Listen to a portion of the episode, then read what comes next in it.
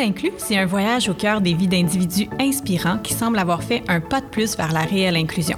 Des gens qui accueillent les différences comme une richesse à notre société. Je m'appelle Valérie Toupin de la Fontaine, je suis conseillère en éducation et en coopération. Voici Tout inclus, le balado. Une inclusivité de la Commission des droits de la personne et des droits de la jeunesse.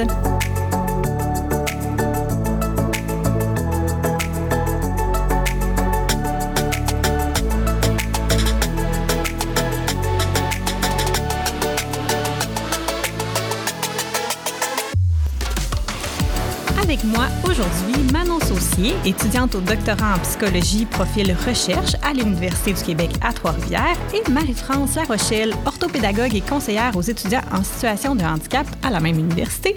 Merci d'être là pour parler d'inclusion et d'accommodement aujourd'hui.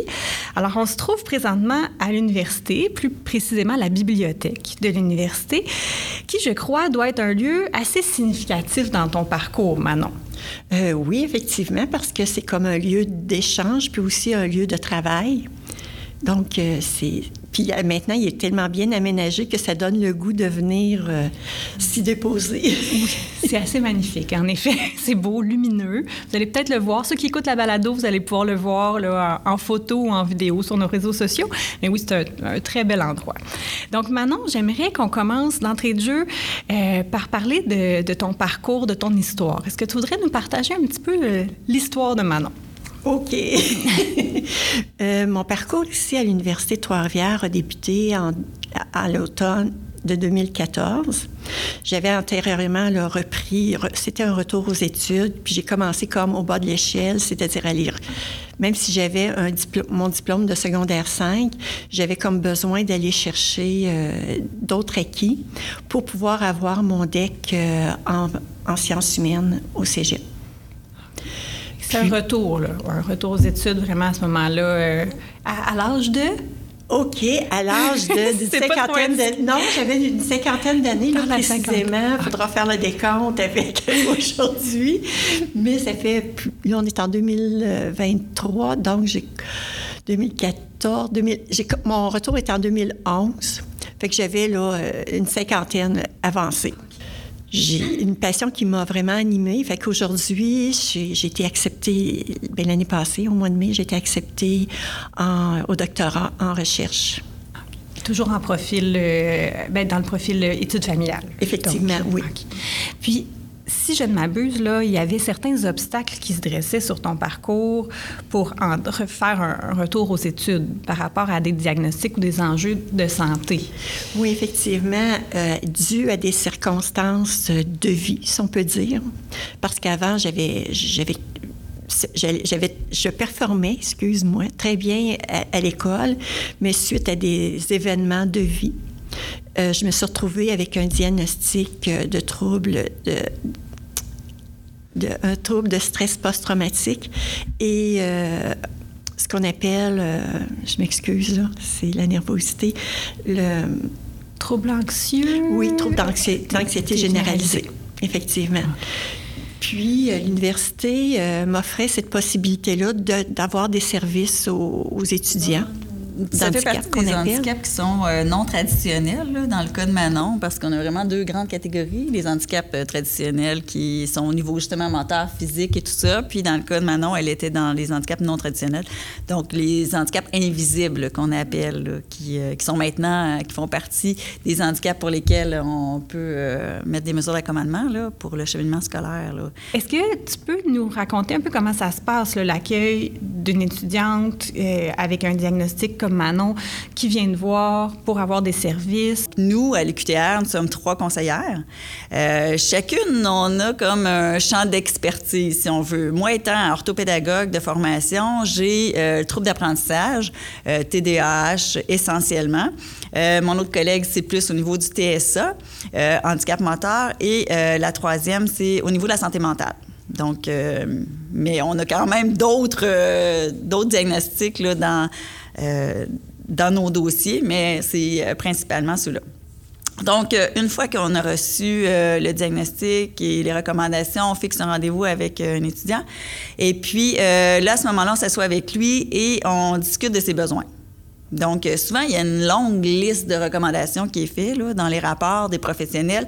Mais nous, l'idée, c'est pas de mettre tout ça en place, mais c'est vraiment de voir, toi, qu'est-ce que tu as besoin dans ton parcours à l'université?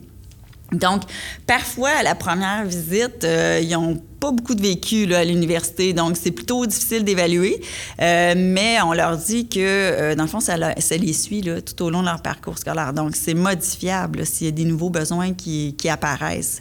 Euh, donc, une fois que ça s'est mis en place, il y a une lettre de recommandation qui est, une lettre d'attestation, pardon, qui est envoyée au professeur et ça avise des professeurs, d'un, que l'étudiant est officiellement inscrit à nos services et ça nomme aussi les, les mesures auquel il a droit. La charte stipule que nul ne peut par discrimination refuser de conclure un acte juridique ayant pour objet des biens ou des services ordinairement offerts au public. Une admission à l'université est considérée comme un acte juridique et les services éducatifs qui y sont offerts doivent être exempts de discrimination. Mettre en place des mesures d'accommodement pour les personnes en situation de handicap, c'est une obligation. Est-ce qu'il y a de la réticence chez, les, chez le personnel enseignant par rapport à ces mesures-là ou c'est bien accepté? Je dirais que de façon générale, c'est bien accepté. Ça fait déjà plusieurs années qu'on euh, fait la promotion, qu'on accompagne euh, les professeurs et chargés de cours euh, dans l'intégration des mesures d'accommodement reste qu'il va toujours avoir certaines réticences et euh, ça n'a rien à voir aussi avec le nombre d'années d'expérience de chargé de cours ou du professeur ou l'âge, peu importe. Euh, souvent, essentiellement, c'est de la méconnaissance aussi. au niveau des droits, au niveau de, de ce que peut euh, amener la mesure d'accommodement pour l'étudiant, que c'est pas un avantage, mais que c'est vraiment pour venir pallier à une difficulté. Donc, juste dans le fond, pour être à un niveau euh, adaptatif normal. Euh, donc, euh, oui, il y a quand même certaines réticences, mais ça représente peut-être 10 à 15% du personnel. C'est pas, pas généralisé.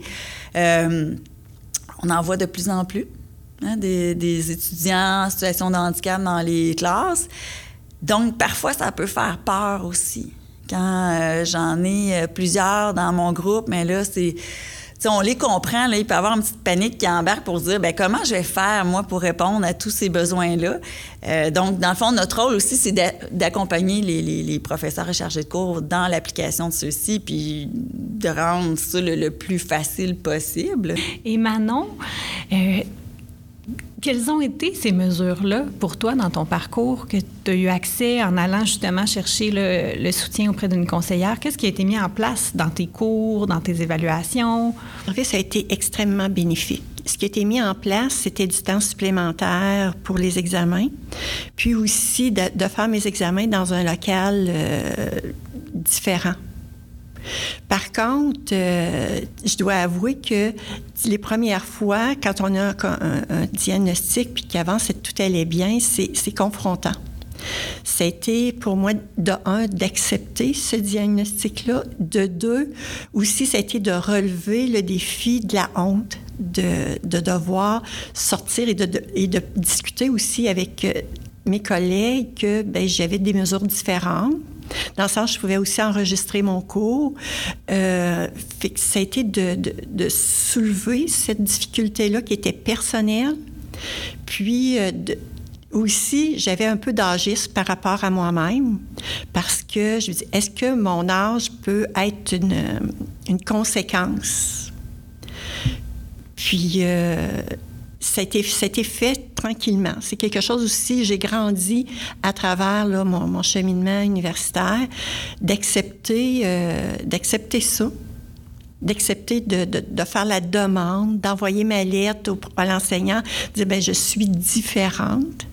Puis, mais avec cette différence-là, de, j'ai j'ai la volonté et le désir de m'intégrer parce que mon parcours universitaire, pour moi, c'est pas.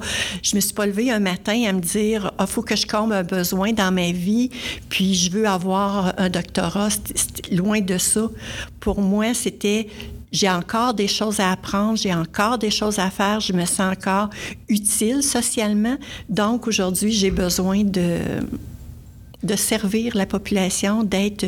Puis c'est sûr que le, dans le dans ce que, dans ce que j'apprends, dans, dans, le domaine dans lequel je, me forme, qui est la violence conjugale.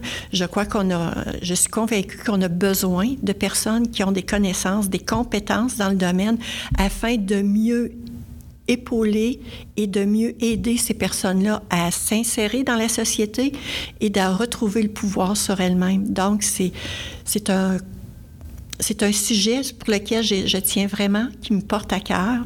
Puis, euh, ce que ça m'a permis à l'université d'avoir ces ressources-là m'ont aussi permis de m'intégrer, de me faire confiance et de faire confiance à une équipe qui était là pour m'aider et non pour me juger pour moi, ce service-là est vraiment essentiel et vital parce que j'ai pu aussi bénéficier d'un tuteur pour reviser mes matières, pour, euh, pour, voir, pour m'aider aussi à comprendre la matière, les choses que j'avais pas bien saisies durant le cours, mais il était là pour me supporter.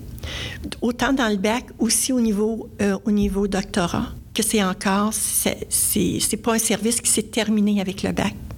C'est un service qui continue. Puis qui, euh, puis aussi, au niveau des professeurs, qui a été bien accueilli. Tu as parlé du jugement envers toi, euh, de l'absence de jugement de l'équipe aussi. Est-ce que tu as senti du jugement de, tes collègues étudiants étudiantes par rapport à tes mesures, de l'envie ou de l'incompréhension? Euh, je dirais pas que c'est un phénomène. Je, je c'est pas généralisé. C'est des exceptions où euh, ça m'est arrivé qu'on m'avait demandé d'avoir les enregistrements. Que j'ai dit non, je dis je peux pas, j'ai un contrat de signé, puis pour moi c'est donc le côté éthique et le côté engagement pour moi c'est vital, puis je ne voulais pas perdre le service non plus, puis j'avais donné ma parole, donc euh, je, je, pouvais, donc je ne je ne l'ai pas fait. En général, c'était c'était bien accueilli, mais il y a quelques petites exceptions où des étudiants euh, ont eu des réactions plus fortes. Et si tu imagines ton parcours universitaire sans mesure, ça ressemblerait à quoi le parcours de Manon? Il aurait été, il aurait été à quelle couleur? Je ne sais pas si j'aurais pu me rendre jusqu'où je suis rendue. Parce que, veux, veux pas, du cégep à l'université, moi, ça m'a semblé une grande marche un grand saut à faire. Euh, puis déjà, personnellement parlant, déjà, je me sentais comme, est-ce qu'à mon âge, je peux le faire, l'université? Est-ce qu'il est trop tard pour moi? Que donc, ça a été un défi qui était énormément personnel. D'avoir les mesures, ça m'a permis aussi de me réapproprier euh, le stress de performance. Bien, pas me réapproprier le stress de performance, mais me réapproprier la confiance en moi pour faire face à ce défi-là, qui est le stress de performance. Parce qu'on veut tout réussir. Moi, pour ma part, comme je disais tout à l'heure, je m'engageais dans un processus dans lequel j'avais vraiment l'intention de réussir et j'étais sérieuse dans mes démarches. C'était, comme je disais, c'était pas pour passer mon temps, là. C'était vraiment pour travailler là-dedans, puis grandir aussi là-dedans. Donc, euh, c'était le, j'avais peut-être, je ne sais pas si le terme lutter est bon ou à confronter ou à faire face à mes propres limites, à, faire, à sortir littéralement de ma zone de confort et à me réapproprier des forces que j'avais auparavant. Pour moi, j'ai grandi à l'intérieur de ce parcours-là. J'ai trouvé que des bénéfices, des avantages, puis j'ai, je les ai acceptés. Parfois, pour rétablir l'égalité réelle, il est nécessaire de réaménager une norme générale pour une personne et de lui offrir un traitement distinct. Dans le milieu universitaire, une norme générale, ça peut être une modalité d'évaluation, une pratique pédagogique et même des critères d'admission. Mais il faut dire que Manon n'a pas choisi non plus un domaine euh, facile. Hein? Parce que la psychologie, c'est pas mal notre département où les étudiants sont le plus en compétition parce que pour entrer euh, au doctorat, ça, prend une cote. Donc, déjà là, peu importe, il y a déjà un esprit de compétition à ce niveau-là. Puis, il faut, comprendre que c'est vraiment une passion pour Manon parce qu'elle n'a pas pris le chemin le plus facile pour ses études, mais elle a persévéré. Alors, tu sais, je suis pas étonnée d'entendre qu'il y a pu, à certains moments, avoir un peu d'incompréhension ou un sentiment d'injustice de la part des autres euh, par rapport au fait qu'elle a plus de temps pour ses examens ou la possibilité d'enregistrer les cours. Là, euh. Je vous écoute, c'est beaucoup de services, beaucoup de personnes. Euh, donc, qu'est-ce que vous diriez aux, j'aurais dit aux langues sales, aux personnes qui diraient, ben là, c'est beaucoup de ressources là, pour introduire des gens en situation de handicap à l'université. Pourquoi on fait ça? Qu'est-ce que ça nous apporte? Comme société? Bien, en fait, je peux peut-être y aller. Euh, ben, de, ma perception, c'est que euh, maintenant, les mesures adaptées, euh, ils sont offerts primaire, secondaire. Donc, c'est une clientèle qui fait son chemin dans le parcours scolaire et qui maintenant peut atteindre le poste secondaire. Donc, c'est des étudiants, des, élèves à la base qui ont un besoin et Bon, comme on l'a mentionné un peu tantôt, c'est pour la plupart du temps, c'est neurologique. Donc, euh, euh, c'est comme demander à un myope de faire son parcours universitaire sans lunettes. Ça n'a aucun sens. Donc, euh, c'est seulement pour rendre accessible, dans le fond, l'apprentissage, la réussite pour les étudiants. Puis je dis réussite, mais c'est pas non plus un gage de réussite, en fait, d'avoir accès à toutes ces mesures-là. Ça demande beaucoup d'autodétermination de la part des étudiants aussi qui ont une difficulté, euh, pas une difficulté, mais un trouble en fait qui, perdure. Donc, ce qui fait que, euh, oui, on met en place des mesures, mais ces mesures-là, elles sont là, elles sont justifiées par le besoin qui euh, est neurologique ou physique. Donc, euh, c'est sûr que c'est pas un avantage. Euh, faut vraiment le voir. Euh, l'exemple le plus facile, c'est le myope et ses lunettes, donc qui sont nécessaires pour qu'il puisse voir. Alors, nous, on l'explique de cette façon-là, mais Manon. Mais je trouve que tu as un exemple vraiment bonne, Marie-France, au sujet des lunettes. Est-ce qu'on porte des lunettes pour le fun, des lunettes de vue, ou c'est une nécessité? Bien, dans mon cas, quand c'était une nécessité aussi de porter des lunettes, donc, c'est n'est pas un luxe de porter. Puis, comme Marie-France le dit, le service, il est là pour nous soutenir, nous ouvrir des portes. Mais si je veux pas la rouvrir, la porte, ou si je veux pas faire ce que j'ai à faire aussi parce que quand j'arrivais là pour euh, le, tutorat, j'avais un mandat, c'était de me préparer, de préparer mes questions, de savoir où je m'en vais. Mais si j'aurais arrivé puis j'ai rien fait, ou que j'étudie pas à l'extérieur, ben là, c'est comme, on te donne des outils, mais tu les prends pas. Tu sais, on peut me donner un tournevis, puis on me dit comment l'utiliser, mais je regarde la vis, puis euh, la vis, ça se vissera pas toute seule. Mais les services ont tous été excellents. Mais malgré leur excellence, si j'aurais rien fait, ben mon examen, c'est bien de valeur, c'est moi qui le fais, c'est pas la faute. Si je le passe pas, c'est pas la faute du tuteur, là. C'est pas la faute non plus de l'enseignant. C'est ma responsabilité à moi. C'est pour ça qu'on parle d'autodétermination. Puis, j'ajouterais que c'est pour démontrer le plein potentiel de l'étudiant. Même si je démontre mon plein potentiel, comme je disais tout à l'heure, c'est pas gage nécessairement de réussite, ça me permet de le démontrer. Donc, c'est notre vision là, pour euh, la mise en place des mesures. Une université qui serait totalement inclusive, parfaitement inclusive, ça ressemblerait à quoi si on faisait un pas de plus encore? Totalement inclusive, je pense, juste, bien, si on revient un petit peu à une de tes questions tout à l'heure, totalement inclusive, c'est de pouvoir permettre, peu importe la difficulté d'un enseignant, je veux dire, je m'excuse, de, de, de, de l'étudiant, peu importe sa difficulté, peu importe aussi son âge, parce que c'est pas parce qu'on a tel âge qu'on doit se limiter. Pour moi, ce serait ça, de permettre à, l'individu qui s'inscrit dans une université à, s'intégrer puis à progresser, outre les, euh, stéréotypes, outre les, jugements, les, préjugés, je pense que c'est d'ouvrir. Ouvrir, si l'université, c'est une ouverture aux connaissances, une ouverture d'expansion des connaissances, mais ça passe aussi à travers les âges. L'inclusion, là, tu sais, quand on parle d'une université inclusive, là, moi, je le vois vraiment, euh, ne serait-ce que j'en parlais tout à l'heure, au niveau de la, du temps supplémentaire dans les examens, bien, pourquoi ne pas réduire le nombre de questions? Donc, donner un examen moins long, mais qui pourrait être donné dans une période de trois heures et qui, de façon inclusive, offrirait, par exemple, le temps supplémentaire à tous les étudiants je pense qu'on ne peut pas avoir plus que 100 de toute façon et de donner le temps supplémentaire si, comme on disait tout à l'heure, j'ai pas étudié, j'ai pas fait mon travail avant. Je veux dire, j'aurais pas une meilleure note pour autant.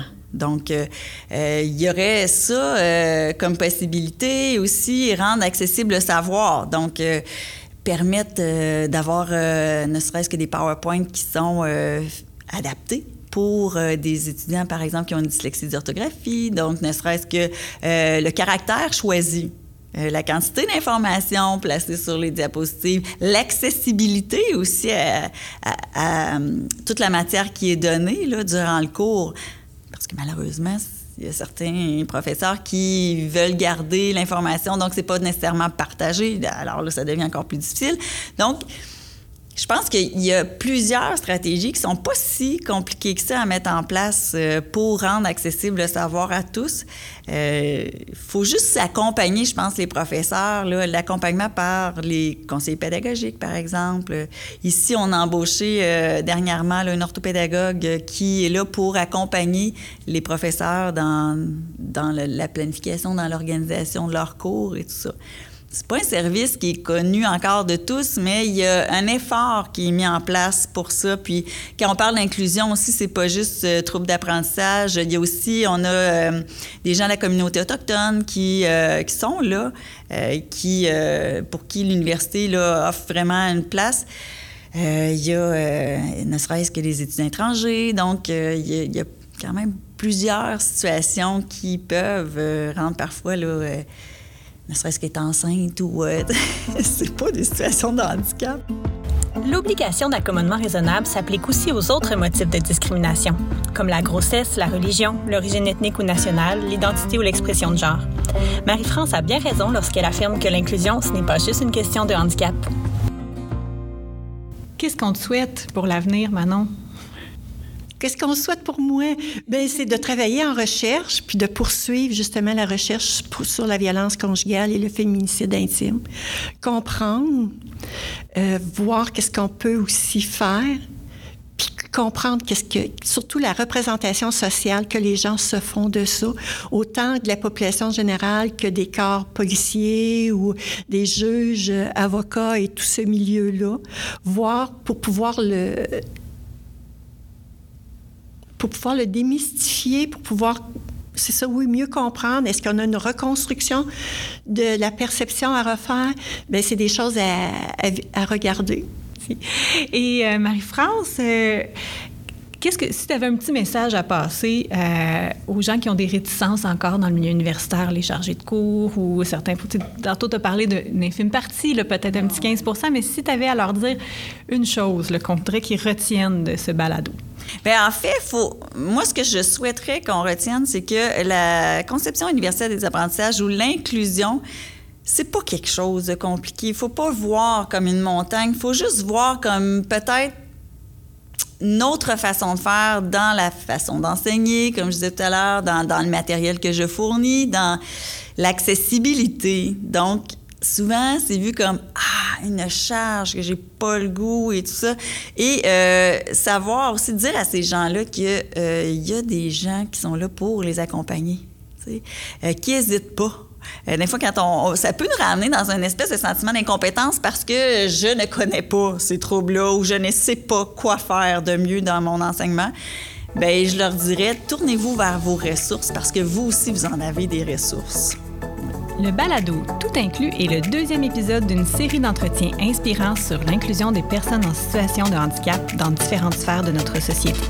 Il est produit par la Commission des droits de la personne et des droits de la jeunesse, monté par Jacques Duhem de l'équipe des communications, idéalisé et animé par moi-même. Je remercie Manon de nous avoir ouvert les portes sur son histoire et Marie-France de nous avoir permis de mieux comprendre le monde des mesures de soutien aux personnes en situation de handicap dans le milieu universitaire. Vous pouvez aussi voir notre visite en photo sur le site web de la Commission et sur nos différents réseaux sociaux.